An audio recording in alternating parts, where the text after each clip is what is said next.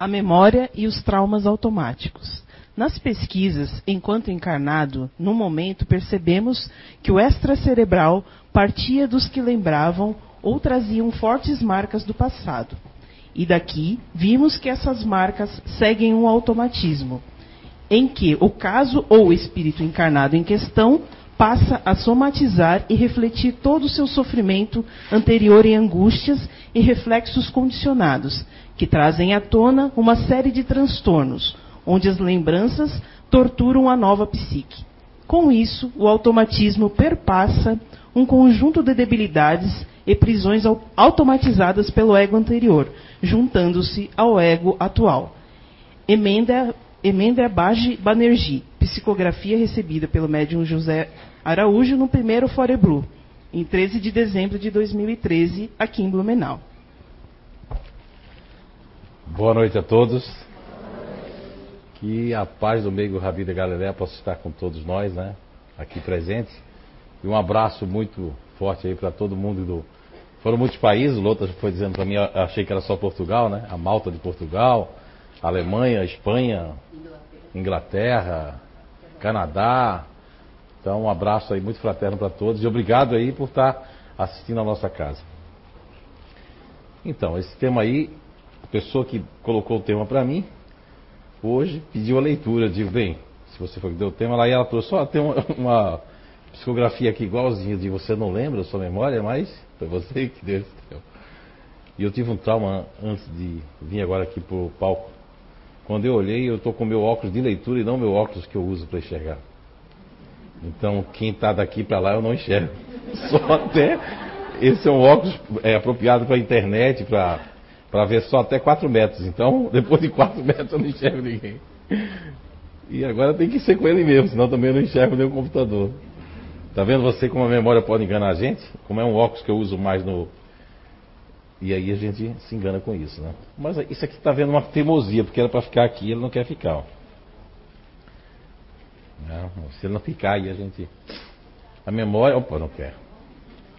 Mas você já sabe o título da, da palestra. E essa questão aí, 392, essa resposta que Allan Kardec pergunta, né? Porque a gente tem que ter o esquecimento passado. Não podia tirar isso aqui não, para eles verem, fica melhor, Vitor. Que não vou usar. Ah, obrigado. Então. Mas o, o que eu admiro muito Allan Kardec, e quando eu adentrei a doutrina espírita querendo encontrar um erro que eu tinha vindo de ser ateu, né? Dois anos e oito meses. O que eu mais admirava é que ele não se satisfazia com a resposta que os espíritos davam. Ele não tinha aquela coisa que Divaldo fala muito, que é o pieguismo, sabe? Aquele misticismo. Uma pessoa, para ser um cientista, ela não pode ser místico. Ela tem que ser antimístico, porque a pessoa mística ela é enganada com facilidade. Quer ver eu enganar uma pessoa mística? Vamos fazer de conta que o nosso amigo aqui é místico. Como é seu nome? Rodrigo. Eu digo, Rodrigo, estou todo arrepiado. Tem um espírito perto de você. Rodrigo, é. Como é que é o nome dele? Esse é o problema dos místicos. Hum, vou botar um negócio aqui e vou ficar. Não vai acontecer nada. Vai porque é a sua força. O, a, a, tintinha que você coloca aqui ou aqui ou aonde, a pulseirinha, é um gatilho, é um símbolo que vai apertar algum gatilho que você vai ter fé. Eu já estou saindo da minha palestra. Mas... Não, não tem jeito. Então, mas eu quero falar uma coisa que eu falei ontem em São João. Eu não dei uma palestra ontem em São João, um abraço para todo mundo ser, porque fui, fui pego na BR-101 para ir até lá, estava vindo de Curitiba, do Paraná.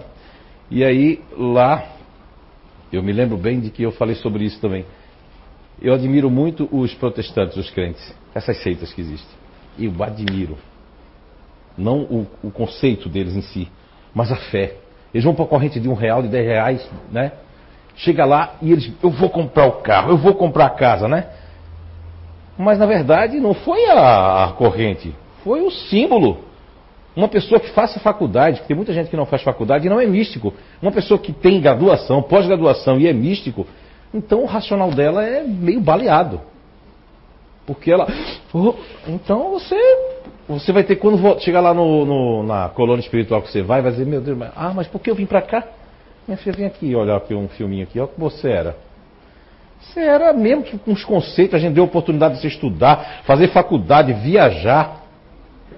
E você, mesmo assim, se apegou com o misticismo da outra vida, da outra memória.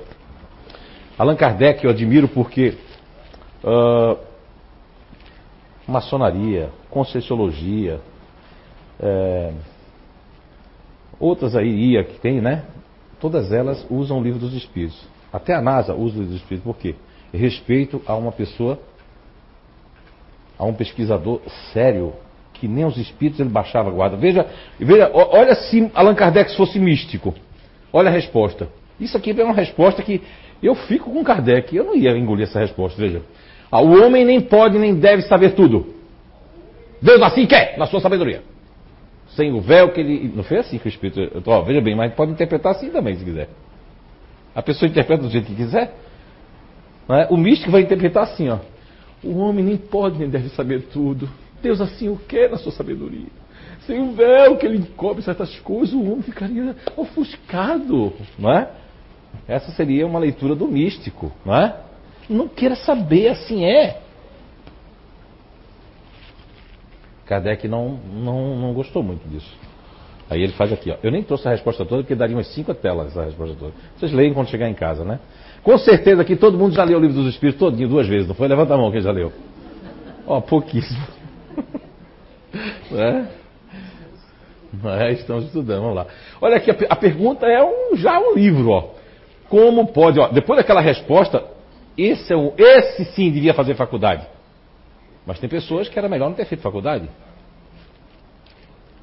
Apesar que faculdade não ensina nenhum conhecimento. É verdade bem.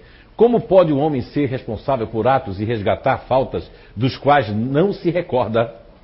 Como pode aproveitar-se da experiência, a experiência adquiria em, adquirida em existências que caíram no esquecimento? Seria concebível que as, as tribulações da vida fossem para ele uma lição, se pudesse lembrar-se daquilo que as atraiu, mas desde que não se recorda, cada existência é para ele como se fosse a primeira. E é assim que ele está sempre a recomeçar.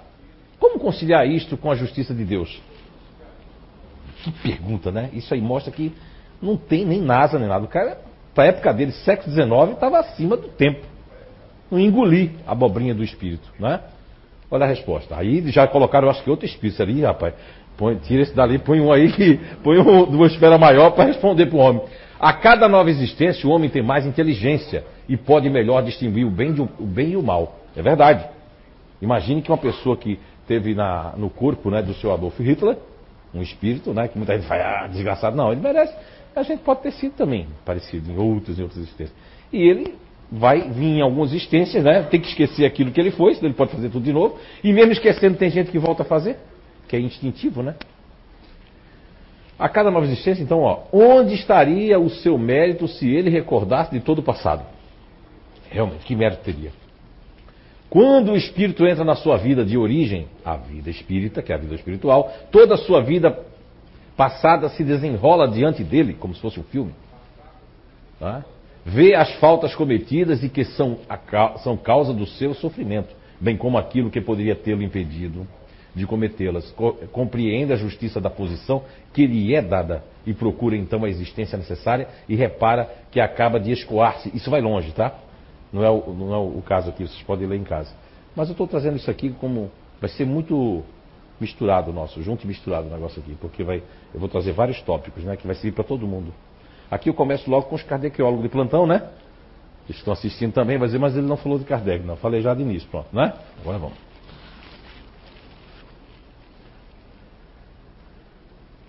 Ah, o psiquiatra e pesquisador Harrison, é né, notou que as crianças que relatavam mortes traumáticas em vidas passadas frequentemente reviviam o trauma e tinham explosões de raiva.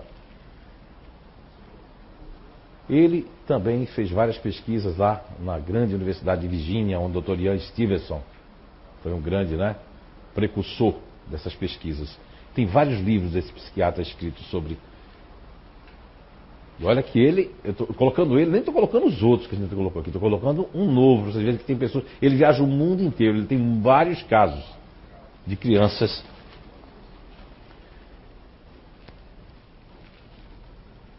E só voltando aqui uma coisa. Esse aqui foi um dos precursores que o Dr. Ian Stevenson também conheceu. Já psicografou, acho que essa psicografia é dele, né? É Remendranath Banerjee. Também assinou em Índia aí, no Folha Blue aqui, acredito também.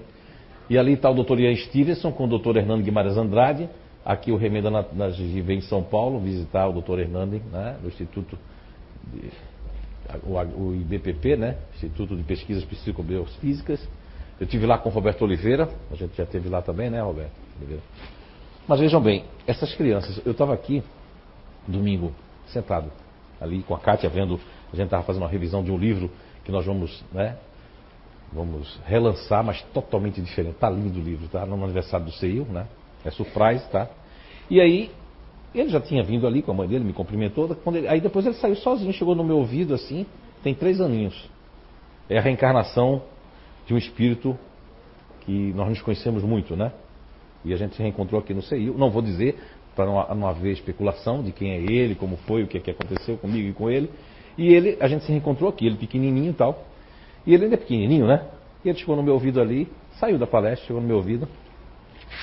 Eu estava até escutando a palestra do Lota no, no meu celular, pra, no, no, que aqui não dava para escutar ali fora.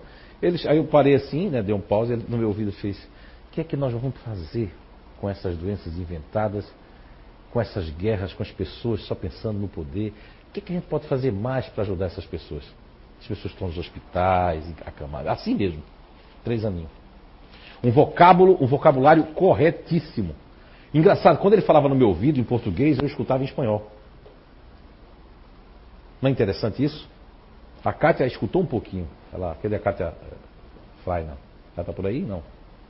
Nem está aí? Tá, deve estar tá por aí, né? onde ela está lá fora, né? Mas ela pode, depois vocês podem perguntar para ela. Ela escutou um pouco também, eu fiquei assim, ó. Olhei para a Cátia e disse, o quê? Comecei a escutar ele, né? Mas então, doutor Hernani, como doutor Remenda Nato Barnegi, como doutor Ian Stevenson, já falavam da idade locutória. De, de dois até cinco anos, essas crianças vão ter uma lembrança muito forte de muitas coisas. Mas, depois dos seis, sete, oito anos, elas têm que ter o quê? Tem que ter uma nova vida. Tem que ser uma nova base, um novo ser. Uma nova pessoa. É?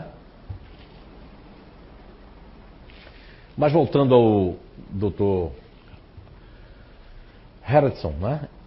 O universo, isso aqui saiu nessa além da ciência, né? Que é Epoch Times. Então, o universo é cheio de mistérios que desafiam o nosso conhecimento atual.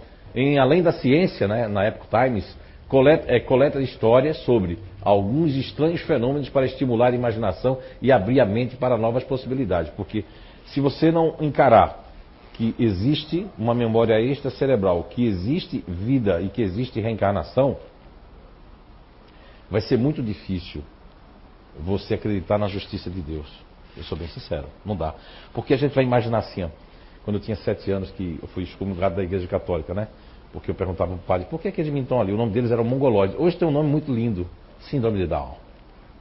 Não é?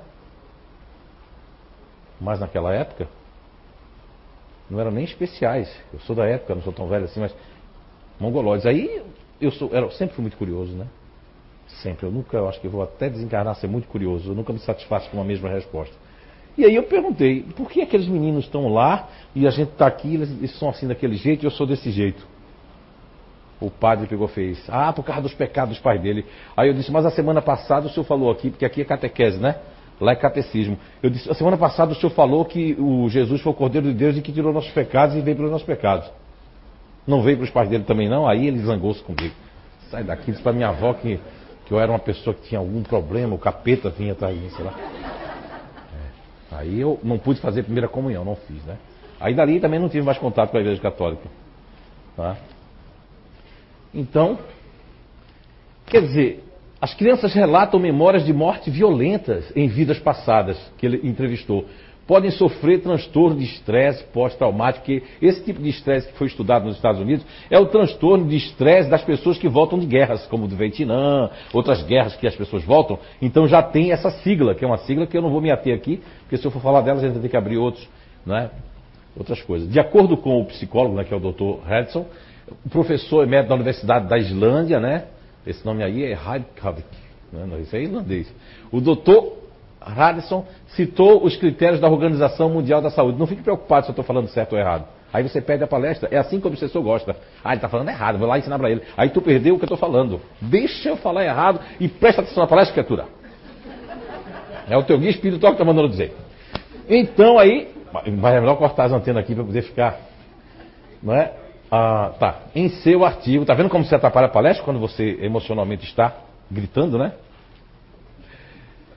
Então, children, né, que as crianças quisessem em seu artigo, né, children uh, who speak of past life, né, experience. Então, ele, ah, aí já é tudo em inglês, vamos deixar para lá.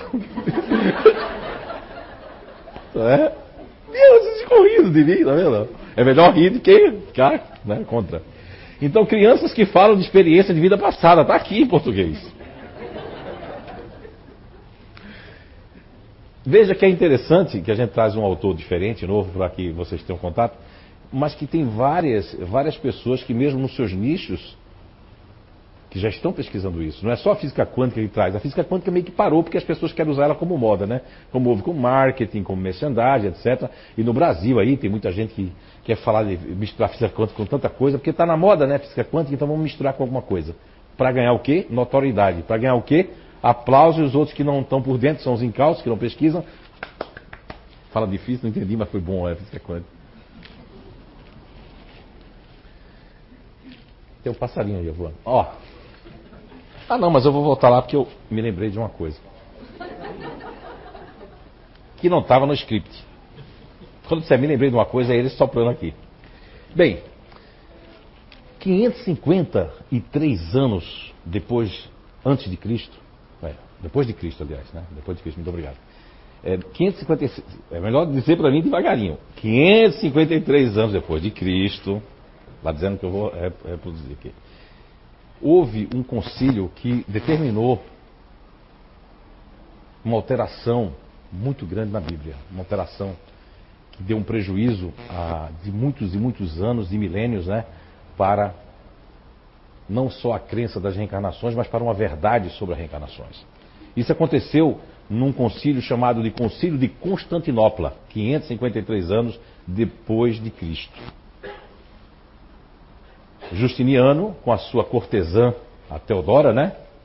Pegaram o Papa Vigílio e colocaram ele oito anos preso, porque ele era uma pessoa que defendia as verdades reencarnatórias. Então, veja que esse concílio levou-se muito tempo. Eles lideraram esse concílio, né, os dois lá, o Justiniano IV, junto com a Teodora lá, deixaram ele preso oito anos, né, ficou banido, preso, humilhado, por realmente não achar certo tirar as palavras, os artigos, as comprovações que a reencarnação existia. Portanto, é por isso que os católicos são contra a reencarnação. Eu vi uma entrevista do padre Fábio de Mello, não tenho nada contra ele, mas também não tenho nada a favor do que ele disse de Chico Xavier, da reencarnação. Ele pode cantar bonito, ser um rapaz bonito, né? lindo, tudo mais, mas é equivocado no sentido de que a reencarnação ele pode pelo menos respeitar. Se ele não acredita, mas respeita, né? Deixa para lá. Respeita, porque a gente respeita também os católicos, não é verdade? Mas aconteceu isso, é bom que vocês saibam, porque senão não vão entender o que a gente vai falar sobre a memória. Então, quem aqui já viu alguma criança assim falar de coisas que você disse, meu Deus, como é que está falando isso assim? Que estranhou em casa. Agora vocês imaginem uma criança nos Estados Unidos na década de 70 e 80. Ela, aos 5, 6, 7, 8 anos, começou, toda vez que acontecia um fenômeno lá que eu vou contar, ela caía no chão, desmaiava.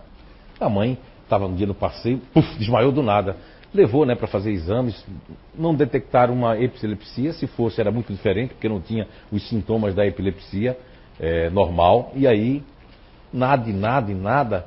E um dia a mãe percebeu que quando os pombos batiam asa, ele desmaiou. Aí outro dia um pássaro pousou na janela, quando bateu asa, ele desmaiou. Aí, ele, aí ela pegou, foi contar a psicóloga que tinha levado ela, mas a psicóloga disse, eu preciso, mandou, tinha mandado ele para né, neurologista, para psiquiatra e tudo. Aí ela, ela, voltou na psicóloga que ela gostou muito. Aí ela começou a fazer umas regressões de memória. Só que ela só ia até a vida, a vida intrauterina, até o útero. Quando esse rapaz não pôde levar uma vida normal, porque quando ele saía, os pássaros batiam as asas e ele caía no chão, desmaiava. Ele tinha receios. Veja como um trauma pode trazer receios de vida para uma pessoa. Ele não, não tinha uma vida social. E aí, aos 21 anos de idade, numa das terapias, aquela doutora já mais madura também, disse: Eu vou além, eu não acredito em vida depois de coisa, mas eu vou além para ver o que acontece. Inspiração, né? Ela foi além. Essa doutora Kiber-Ross. Ela foi além e nisso, quando ela foi além, ele começou a relatar que ele se via como um soldado na Segunda Guerra Mundial e eles estavam em combate e veio uma bomba, explodiu e eles foram jogados para cima. Depois ele só fica, fica recordando que um, veio umas máquinas, tratou, botando aquela pilha de morte, só que ele ficou em cima na pilha. Mas ele estava moribundo, ele não estava morto totalmente, ainda estava vivo. Só que quando os, toda vez que os abutres, que aqui é o urubu, batia as asas, que picava as vísceras dele, aí ele desmaiava de dor. Então toda vez que ele já sabia que eu não batesse as asas, iam picar ele. Isso ficou tão forte no corpo espiritual, e como logo ele reencarnou, depois de alguns anos que ele reencarnou, mesmo assim aquilo ficou forte. Vejam bem. Olha como um trauma de outra vida pode acontecer. Agora ninguém sai daqui, ah, então é, isso aí é de outra vida que eu sinto. Isso é uma. Ó, não é nem osmose, é sugestão. Tem gente que é sugestionável. É verdade. É, porque assim, ó. Tem pessoas que, como diz o Dr. Paul Peça, vou passar um pouquinho ali, a memória tem a, a célula tem memória. Tem memória. Tem pessoas que são sustentáveis. Os crentes ali, eles recebem aquela sugestão daquela corrente, põe na cabeça aquilo com força e vence. O espírito, essa que ele põe sugestionável, é meu karma. Aí não vai para frente.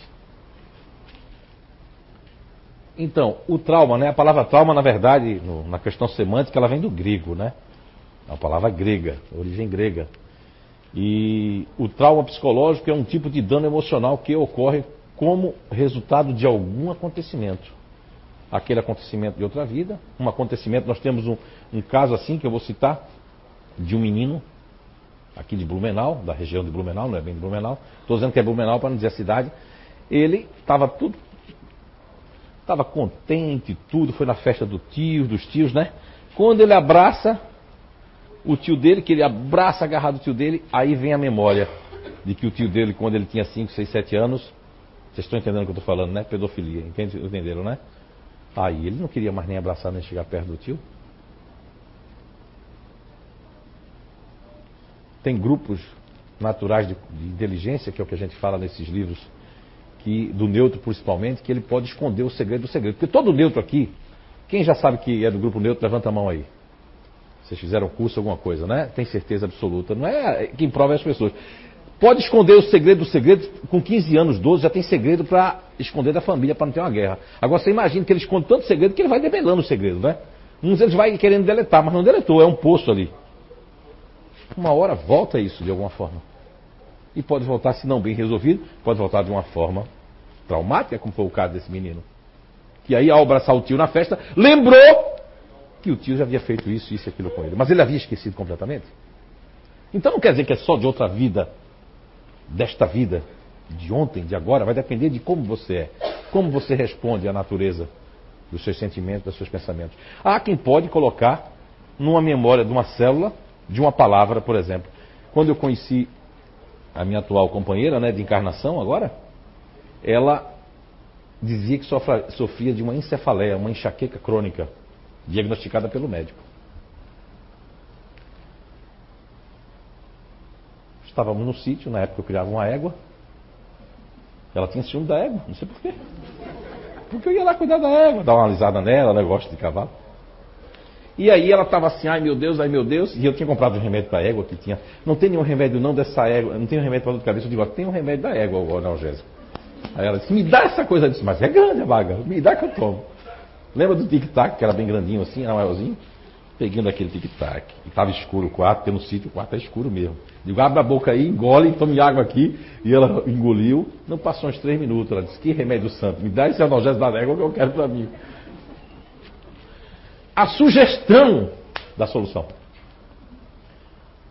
Ontem eu fui abordado lá no CEAM, que fica na cidade de São João Batista, Diga-se de passagem que dizem por aí que aqui tem uma casa que é continuação da nossa, não é. Só existe o CEAM que fica em São João Batista e o Recanto do Saber aqui, que somos as duas casas coligadas. O resto das casas são casas irmãs que falam também de coisas boas e do bem, mas não estão atreladas à nossa casa como se fosse uma continuidade dela, porque não existe continuidade em ninguém. Até o CEAM não é uma continuidade daqui, é errado dizer isso.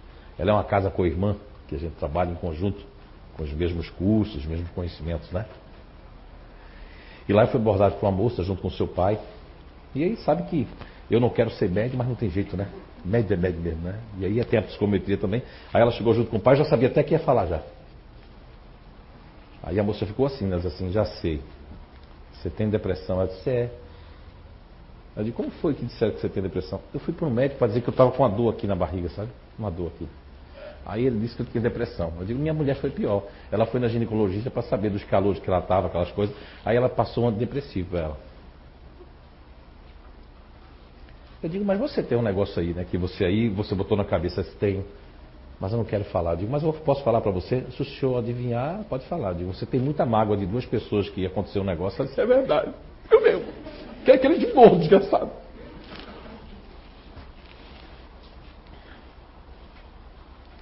Tomando remédio por causa de mágoa. Aí eu perguntei para ela, minha querida, que é uma moça já dos seus 28 anos, estava com o pai, você acredita que essa substância do remédio que você está tomando vai conversar com sua mágoa? Vai chegar assim, mágoa, mágoa, eu sou o remédio, saia do psique do coração desta moça. Vocês acreditam nisso? Eu não acredito que a substância que tem daquela droga vai é que se a pessoa for cochilar e tem um negócio que pega em mim assim, morde minhas pernas, eu começo a, a ficar trêmulo. Eu não acredito que essa substância converse com a mágoa da moça. Agora, ontem ela disse: Olha, só em dizer isso para o senhor, para alguém saber, já estou melhor. Eu digo: Dora, vem cá, atenda ela assim, assim, assim, as águas purificadas. A moça, só com essa sugestão, olhando nos olhos, sendo verdadeiro, com o magnetismo da verdade, a moça já saiu de lá praticamente já quase curada. Aí eu tenho uma febre. Mas não é febre. Ela sabe, né? Eu tenho um corpo quente, não tenho?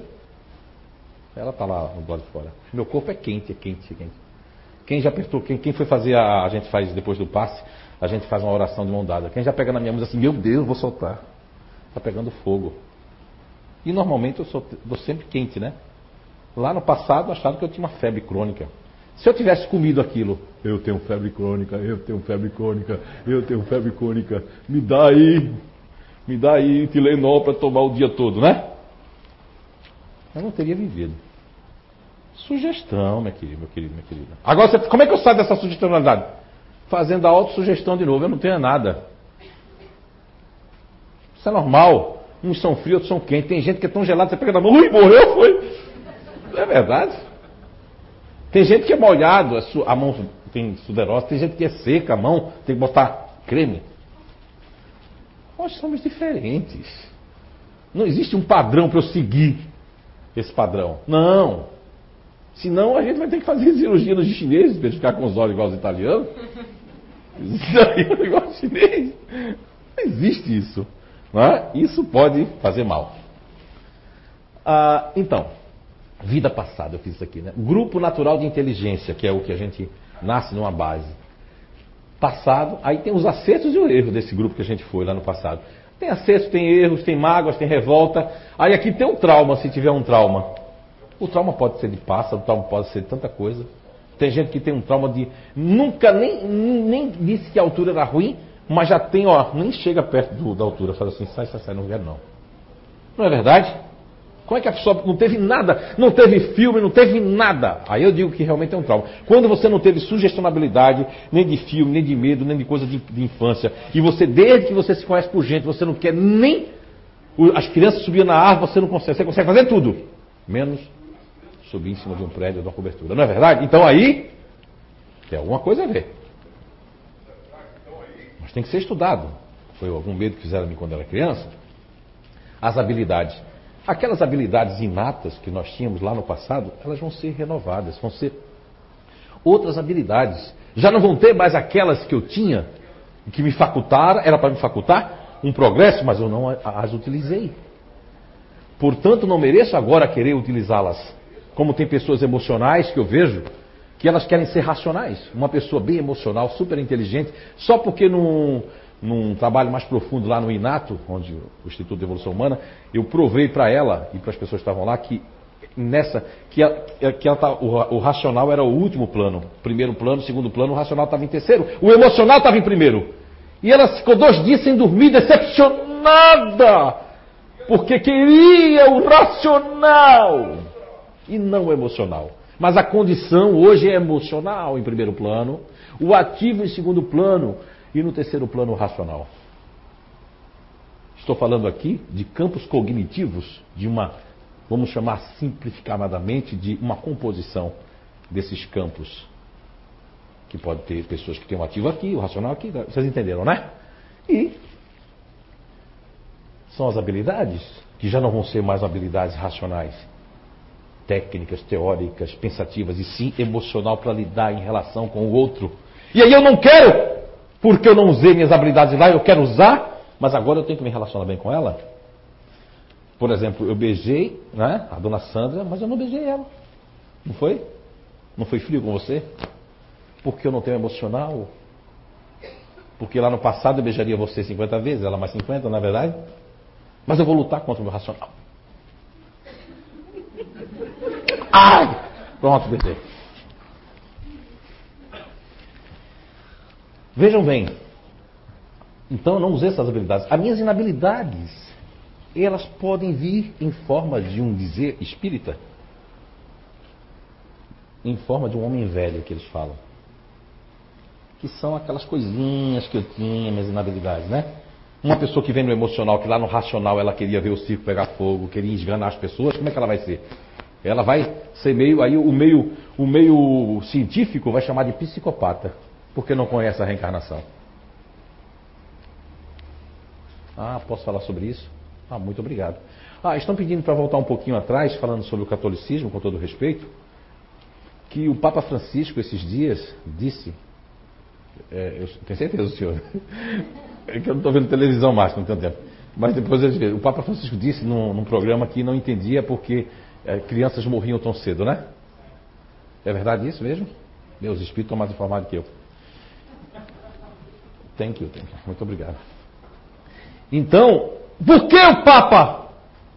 Ele não entende que criança vai embora, aquele Papa maravilhoso, que ele lembra Angelo Roncalli, Papa João XXIII também, que fez grandes reformas. Por que um homem santo daquele? Que é um homem santo? Santo no sentido não católico, mas como Chico Xavier, como os outros, missionário, né?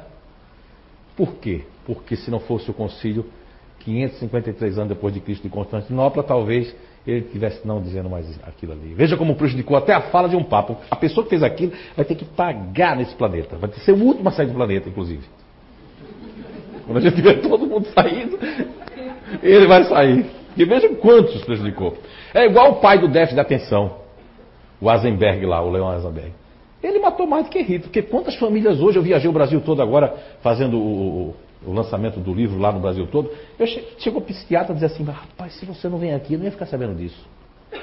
Mas ontem mesmo eu passei um monte de ritalina, passei, não, mas passei um monte mesmo ontem. Eu acho que ontem eu passei umas 20 receitas de ritalina.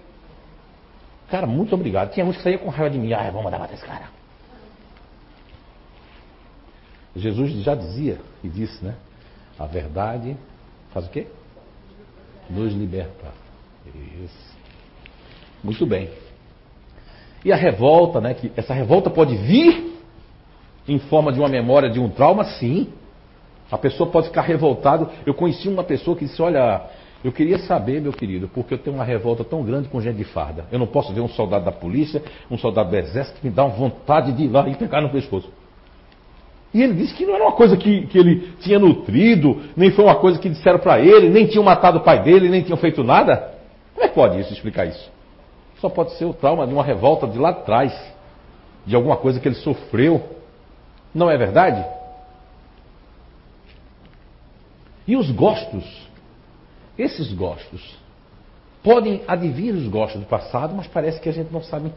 Tem gente que não tem gosto para coisa boa, né? Só quer coisa boa, né? Já deve mostrar de onde é que veio, na é verdade? Porque eu conheço mães assim, mas rapaz, essa criança aí, a gente vive uma pobreza e só quer que coisa boa. Ele nem entende essa criatura tão pequena. Chega no supermercado e ele faz assim, ó. Mas não é verdade? Como é que pode? Toquinho daquele já apontar. Nem sabe falar direito. Isso é que é fantástico, no, no sentido de que essa memória, essa revolta, esse trauma, está dentro de um arcabouço psíquico, espiritual, não só da carne. Não é? E aqui, a amígdala, amígdala, não é essa amígdala daqui não, tá? Eu fui falar numa palestra aqui um caso de uma senhora nos Estados Unidos que foi retirada a amígdala, a mulher não teve mais medo de nada, botaram serpente cobra, a mulher não teve medo. Aí a mulher chegou aqui chorando na outra semana, estou com medo. Eu digo, o que é? Porque eu arranquei as minhas amígdalas. E eu tenho medo ainda. O que, que aconteceu comigo? Porque o senhor falou na palestra que uma mulher tinha tirado as amígdalas. Quando eu coloquei esse hoje ali, eu me lembrei, disse, meu Deus, vou ter que explicar que é a amígdala cerebral. Fica lá, parece duas amendoazinhas, uma amendoazinha lá. Não é daqui não, é a cerebral. Ok? Para ninguém chegar assim, eu, eu tô com medo ainda. Não, não, não. Essa daqui, ó. Não é a que fica na. É essa daqui. Tá certo? Então, o estímulo elétrico das amígdalas provoca crises de, violen, é, de violenta agressividade. Ó, em humanos, a lesão, porque aquilo ali foi em bichos, em humano, né? Em humanos, a lesão da amígdala faz, entre outras coisas, com que o indivíduo perca o sentido afetivo da percepção de uma informação vinda de fora. Ou seja, eu sou muito amigo do Marcelo, meu Deus, a gente é inseparável, eu retiro as amígdalas, né? Quando eu vejo você, conheço você, sei tudo sobre você, conheço o Marcelo, mas não sinto mais aquela, aquela coisa que me dava, que coisa boa ver o Marcelo, né? Não tem aquele negócio quando a pessoa está apaixonadinho, quando vê a pessoa, o coração faz assim, né? Não sabe por quê, né? E quando a pessoa vê o inimigo também faz o contrário, né? o coração vai para dentro assim, né? Tutum. Assim? Uma pessoa que retira as amígdalas, né? Como o caso lá, alguns casos dos Estados Unidos do tumor, deu um tumor naquele local. E as pessoas retiram? Não, se tiver um tumor, alguma coisa, tem que retirar. E cientistas fazem isso nos pobrezinhos dos ratinhos, tiram, né? E aí o rato não tem medo mais de nada. Nem de água, nem de nada, se joga para todo canto, né? É, não foi para mim não, tá? Não veio para Olha, atende aí ou desliga. Ele, ele sabe quem está vendo. Ó, tem gente que vai dizer, meu Deus, como é que pode uma coisa dessa? Criatura, deixa para lá, se fosse você sem querer também. Se você, se você se chocar com isso, logo avisando. A próxima será você que vai esquecer. Para passar pelo mesmo e depois entender. Compreender, perdoar, amar e crer, né? Isso pode acontecer com você. Ele sabe quem está vendo, mas não sabe se gosta ou desgosta da pessoa em questão. Tá vendo? Que é o caso que eu disse aqui, aqui com o Marcelo. A amígdala é ativada em situações com marcante significado emocional, como encontros agressivos ou de natureza sexual. Está também relacionada aos aprendizados emocionais e ao armazenamento de memórias afetivas. Ademais, a amígdala é responsável pela formação da associação entre estímulos e recompensas. Ok? Se uma pessoa, vamos supor, uma criança tirasse a amígdala e era acostumada a dizer só vou por 10 reais no supermercado, né? Você falou que ia me dar não sei o quê. Tirar a amígdala dela, ela vai para o supermercado, vou.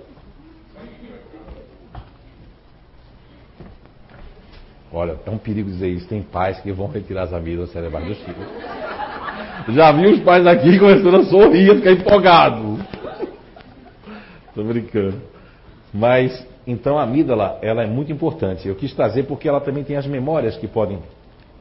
Isso para provar a vocês que o nosso tálamo, hipotálamo, os lobos frontais, frontais eles, tão, eles têm ligações muito fortes. Então, isso aqui é um instrumento, é um avatar. Quem assistiu aquele filme Avatar? É uma ficção, mas lembra muito o seguinte, que quando eu entro num novo corpo, ter, aquele corpo eu vou ter que obedecer ele, seja ele com Down, seja um corpo mais com uma deficiência, seja eu sem uma perna ou um braço, eu vou ter que obedecer aquilo ali. O meu espírito está ali, mas o corpo, eu vou ter que obedecer às leis biológicas e influenciar ele de uma melhor forma. E ele me influenciar da melhor forma também, que é uma troca. Mas ainda gostaria de trazer para vocês que a amígdala é quem processa a informação sensorial em termos de memória emocional. Ela quem faz esse processo. este processamento é, sub, é subliminar, né? Assim, ou seja, a consciência ainda que seja controlado pelo cérebro, promovendo uma resposta cognitivo-comportamental que tem em conta o registro emocional das experiências prévias. Muitas pessoas, grupos como o Eu Continuador, por exemplo, que é o grupo de natural de inteligência continuador, ele usa muito mais a amígdala do que qualquer outro grupo aqui na face da Terra. Porque a amígdala cerebral nesse tronco encefálico que vai até lá, a posição dela está, ela é a mais antiga que fazia com que, que preserve a nossa vida, que está ali ligada ao medo, para nós sentirmos a preservação da vida. Quando alguém vem nos assaltar, um revólver, a amígdala ela dá o, ela dá assim, ó, sinal de alerta, sinal de alerta, sinal de alerta. Quando a gente vai fazer uma coisa de aventura que a gente não está acostumado a primeira vez, né? Que a boca fica seca, que a pessoa não sabe se se joga ali naquele negócio, né? A amígdala está assim.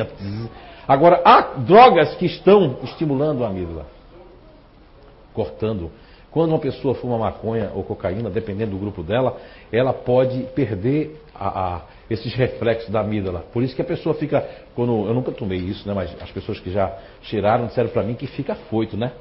Elas são extremamente tímidas e nervosas, dá uma onde é? Eu vou. Ah, não vou mais andar assim não, que disseram que quando eu faço isso parece o Mazarope do filme. Bem lembrado. Muito bem. Eu aceito críticas, tá? Então, assim, vocês entenderam. Então, então assim, uh, essa questão da, de, pre, de, previsão, de prévias, o continuador, que é um grupo que está recheado aqui Blumenau, né? Como é que é esse continuador, seu Zé? Fala um pouquinho aí. Ó, o continuador é o seguinte: é aquela pessoa que faz assim.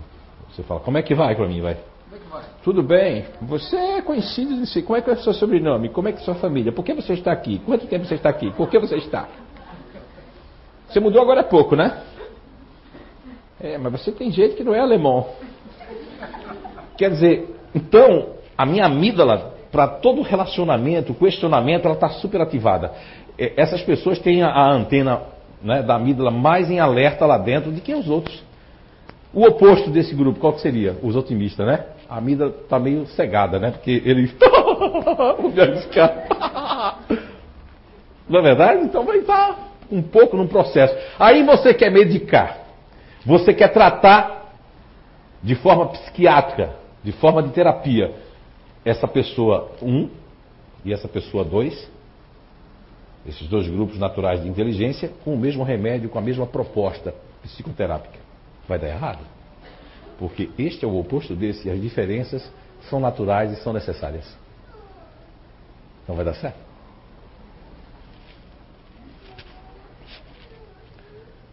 E aqui falando um pouco sobre o hipocampo, né, que é a área responsável pela formação de novas memórias. Esse número 2 que eu falei vai ter esse hipocampo mais acelerado para as novidades Enquanto esse número um que eu falei, que é o continuador, eu vou querer novidades mais com calma, com lógica, demorando anos para trocar de carro, anos para me arriscar aquilo. O número um, eu vou querer alguém que conduza a minha vida. Mesmo sendo um homem, eu vou dizer, dona Sandra, você tem que mandar em mim. Mas não é que eu vou dizer para ela, mande em mim, mas eu quero que ela me controle. Porque senão também eu vou fazer um monte de coisa que eu fiz na outra vida. Uhul! Embora o hipocampo do número 2 vai ser muito mais aflorado, não é? O do número 1 um vai ser mais fechado esse hipocampo. Por isso que eu não quero tantas alternativas, tantas aberturas. Isso é natural. Agora, nessa área da amígdala, a área importante para os conteúdos emocionais das memórias, que aí o número 1, um, ele vai querer participar de um grupo, né? Você vê que Blumenau tem de A a Z, não sei quantos tiram, né? Clube do Monza, Clube do Stammtisch 1, 2, 3, o retorno, né? E vai. Não é verdade? E aí, lógico que esse aqui, a amígdala dele vai ser muito mais forte do que no outro. Veja a diferença do hipocampo de um otimista para a amígdala de um continuador. Tá certo? Vamos lá. Essa chuvinha aí toda, vamos lá. Ó, quem é que já teve um déjà vu, que é uma palavra francesa? Levanta a mão. Vou ter que explicar o que é um déjà vu. Déjà vu é que você vai fazer uma cursa e eu já fiz isso. Pega um copo num lugar ou vê, mas eu já estive aqui, eu já fiz esse ato. Levanta a mão de novo agora, quer ver? Ó, agora já foi mais gente, ó. Tá vendo que você tem que explicar? Pessoa que ia fazer francês assim, de juvu. Não. Minha filha que está aprendendo francês, eu não sei. Então, o déjà vu é exatamente isso. É uma coisa que a sensação é muito forte que eu já fiz aquilo, já tive ali. Parece que aquilo já aconteceu. É a segunda vez que eu faço um repeteco de uma situação, de, uma, de alguma coisa, porque eu nunca fiz. Eu tenho certeza que eu nunca fiz, mas parece que eu já fiz. Isso pode ser de uma vida passada recorrente. Eu não vou falar aqui sobre o sono e os sonhos, que é de 400 até 412 do Livro dos Espíritos, né? mas também tem algumas recorrências que eu posso ter sonhado numa projeção do lugar onde eu iria. Também é muita coisa para explicar sobre isso. Ok? Mas ó, a maioria de nós já experimentou a estranha sensação de um déjà vu, a sensação súbita e surpreendente que um evento que está acontecendo agora aconteceu exatamente assim antes, sem ter acontecido, pior. Está vendo como a memória é muito vasta? São muitas coisas para nós falarmos. E algumas pessoas que têm seus paradigmas, seus conceitos fechados daquele livro, daquele curso, daquela doutrina. Isso é que é perigoso. Fique aberto. Nunca feche o conceito. Aí vai ser difícil entender o que eu falei hoje. Quem tiver com o copo um pouquinho mais vazio vai ser muito fácil entender tudo que eu falei. Depende do seu grau de paradigma fechado. A célula possui memória? Os hábitos, gostos, sentimentos e aptidões são, assim, formulados e, por fim, armazenados no DNA, como uma memória da personalidade, uma espécie de perfil do, do, ó, do perfil, né? Do grupo natural de inteligência que saiu dali. Vejamos que mesmo os organismos mais simples, como as bactérias, lembram de como se movimentar, se alimentar, reproduzir-se e proteger-se, sem ao menos existir um cérebro. Observa-se uma espécie de memória também, né? Essa memória reflete suas capacidades, aptidões, como se relaciona com os outros seres vivos e com o meio, sensações, sentimentos, enfim, o seu perfil de inteligência natural. Mas o que eu achei surpreendente é que os cientistas hoje em dia já chegaram a descobrir que nós podemos influenciar as células. E tudo começou com as visitas dos religiosos nos hospitais. Tudo não tem um, um, uma forma precursora, né? Isso está acontecendo no Brasil, foi devido ao quê? Ao mensalão, não foi? Aí veio depois os vasos transporte. Assim aconteceu também com, com os religiosos iam no hospital. E aí era meio proibido, aí deixaram. Aí eles começaram a oração, a oração, e a pessoa com aquela fé, aí mudava a, a, o comportamento das células. Aí os cientistas começaram a dizer, mas peraí, tem alguma coisa aí. Mas foi quando começaram, acho que o Nosfera fala um pouquinho sobre alguma coisa ali, ou é o Você é Cura. Mas aí começaram exatamente a prestar atenção nisso. Aí cientistas começaram a pesquisar. Aí descobriram que as células são influenciáveis por nós mesmos, o primeiro. Quando a gente não consegue, o outro consegue, que tem mais força sobre nós e fé mais do que a gente. Mas a gente pode influenciar. Agora não quer dizer que porque meu pai teve câncer eu tenho que ter. Agora se eu começo a dizer assim, é, meu pai teve câncer, eu acho que eu vou ter também. Aí eu tenho. Só os brasileiros lá fora, eu conversando com as pessoas em Londres, quando eu tive, eles disseram assim, é, eu fiz, vocês não usam um protetor solar? Ele disse, protetor solar não é verdade. Eu digo, como não? A gente é muito mal informado aqui. Uma pessoa moreninha como eu, como dona Sandra, como ela, a gente, a gente não precisa usar protetor solar. Os beduínos no deserto usavam protetor solar? Por que, que eles usavam? Roupa, né? Porque aquilo nos poros. Agora as pessoas daqui têm que usar algum protetorzinho, mas não quer dizer que isso vai evitar. O sol, eu não acredito que o sol dê câncer. Câncer é ferida, câncer de pele. Você já viu alguém morrer por câncer de pele? Já? Já viu? Alguém sabe disso? Pode levantar a mão se ouviu alguém morrer por câncer de pele. Porque câncer de pele sempre existiu, porque é uma ferida que dá de sol. Aí botaram câncer de pele. Ferida de sol. Sempre existiu ferida de sol. As pessoas que têm uma melanina, pouca melanina, que são mais branquinhas, vão ter mais ferida de sol de que quem tem uma pele mais escura vai ter menos ferida do sol. Mas também se ficar no sol direto a gente vai ter ferida, né? Vai ter queimadura. Compreenderam agora? Então, é paradigma. Como a questão da HN1, né? Meu Deus, tem gente que já está doido já. Vou ter que trazer para a empresa.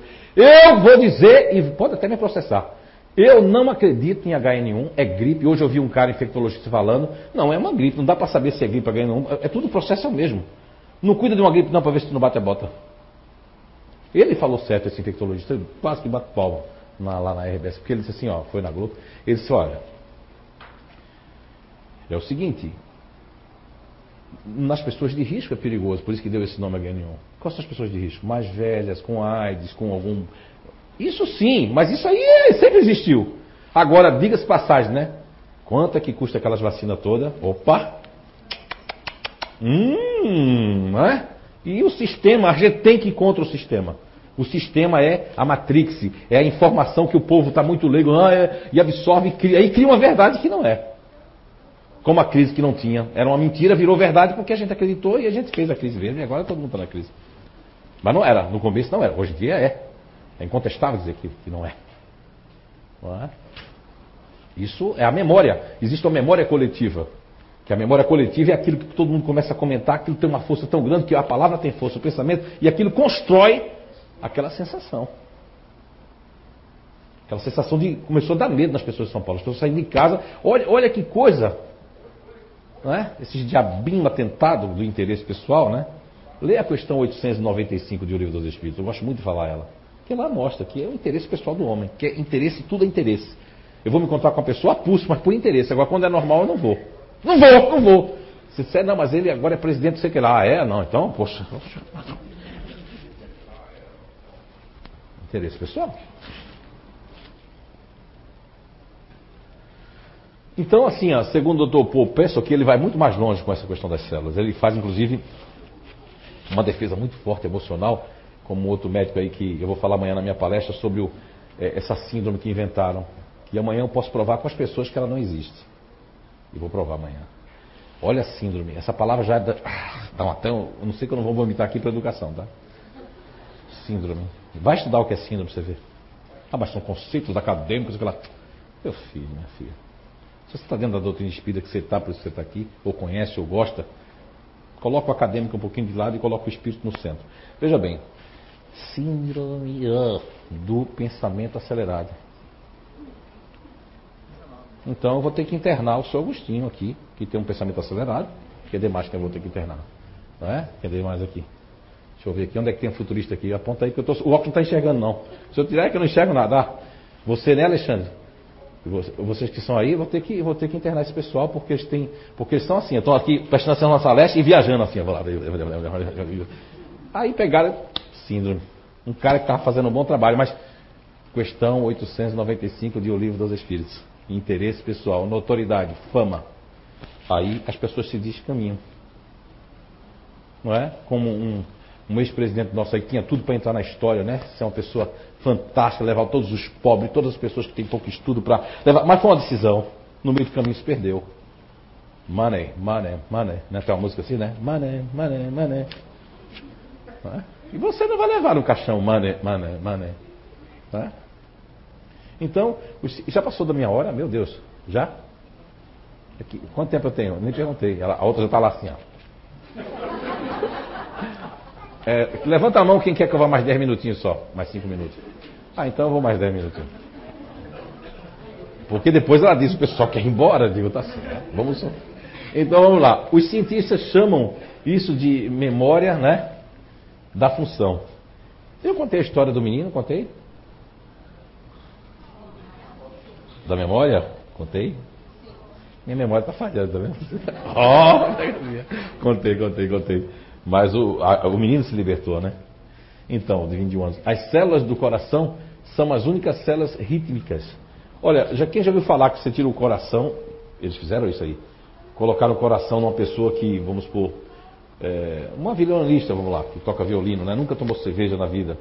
Mas a moça, quando recebeu o coração, não podia ver cerveja, fazia. Porque está impregnado, né? de energia. Está vendo que o espírito tem que obedecer ao corpo? O corpo tem uma força muito grande. Mas acho que não dá tempo de falar mais. É uma. Opa! Uma cortina aí de novo. Então, nossos vários eus, né? A memória, o trauma, os automatismos que nós temos, são muitos automatismos, né? Eles são oriundos dessa base que nós hoje estamos reencarnados. Uma pessoa que está num campo, tem um campo ativo como primeiro plano, ela vai ter um automatismo de que vão chamar de toque, que aí para tudo tem uma síndromezinha, né? Não é? Transtorno obsessivo compulsivo, né?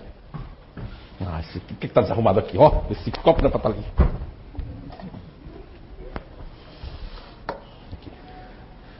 Mas uma pessoa que ela vier com o primeiro plano do emocional, aí ela tem aquele negócio, né?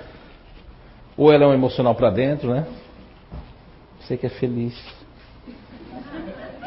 Ou ela vai ter aquele emocional para fora, né? Welcome, quem é que tá precisando? Espirrar saúde, viu? E quem vier com, em primeiro plano, com o racional? Vou pensar. Mas isso é necessário, porque esses automatismos fazem parte. Agora, eles, quando passam de um limite natural, eles se tornam, aí se tornam prejudiciais, porque podem é, criar é, é, traumas e criar, inclusive, automatismos negativos. Tipo de pensamentos, né? Tem pessoas que têm uma negatividade assim, ó. Tem um sonho, fica com um sonho o dia todo na cabeça, né? Sonho negativo. Agora o sonho bom não fica o dia todo. Esquece. Pode dizer, a pessoa tem um sonho bom, ela fica algumas horinhas, uns minutos, né? Já esquece. Ah, eu queria lembrar, rapaz, um sonho tão bom, eu beijava, não sei se era beijado. Agora quando tem um sonho ruim. Aí a outra pessoa no trabalho, o que está acontecendo? Tive um sonho. Tão verdadeiro. Vejam bem. Isso mostra que tem certos condicionamentos automáticos que está valorizando mais o negativo do que as coisas boas. Aí eu não atraio tanta coisa boa. Atraio mais coisa negativa. E minhas memórias de célula ficam no automatismo, traumatizadas para o negativo. Que não foi trauma de outra vida, não foi trauma de infância, mas é o trauma que agora eu estou buscando. Então chega de trauma, chega de memória negativa, não é? Então chega de ouvir coisas que vai fazer a sua cabeça contra você mesmo.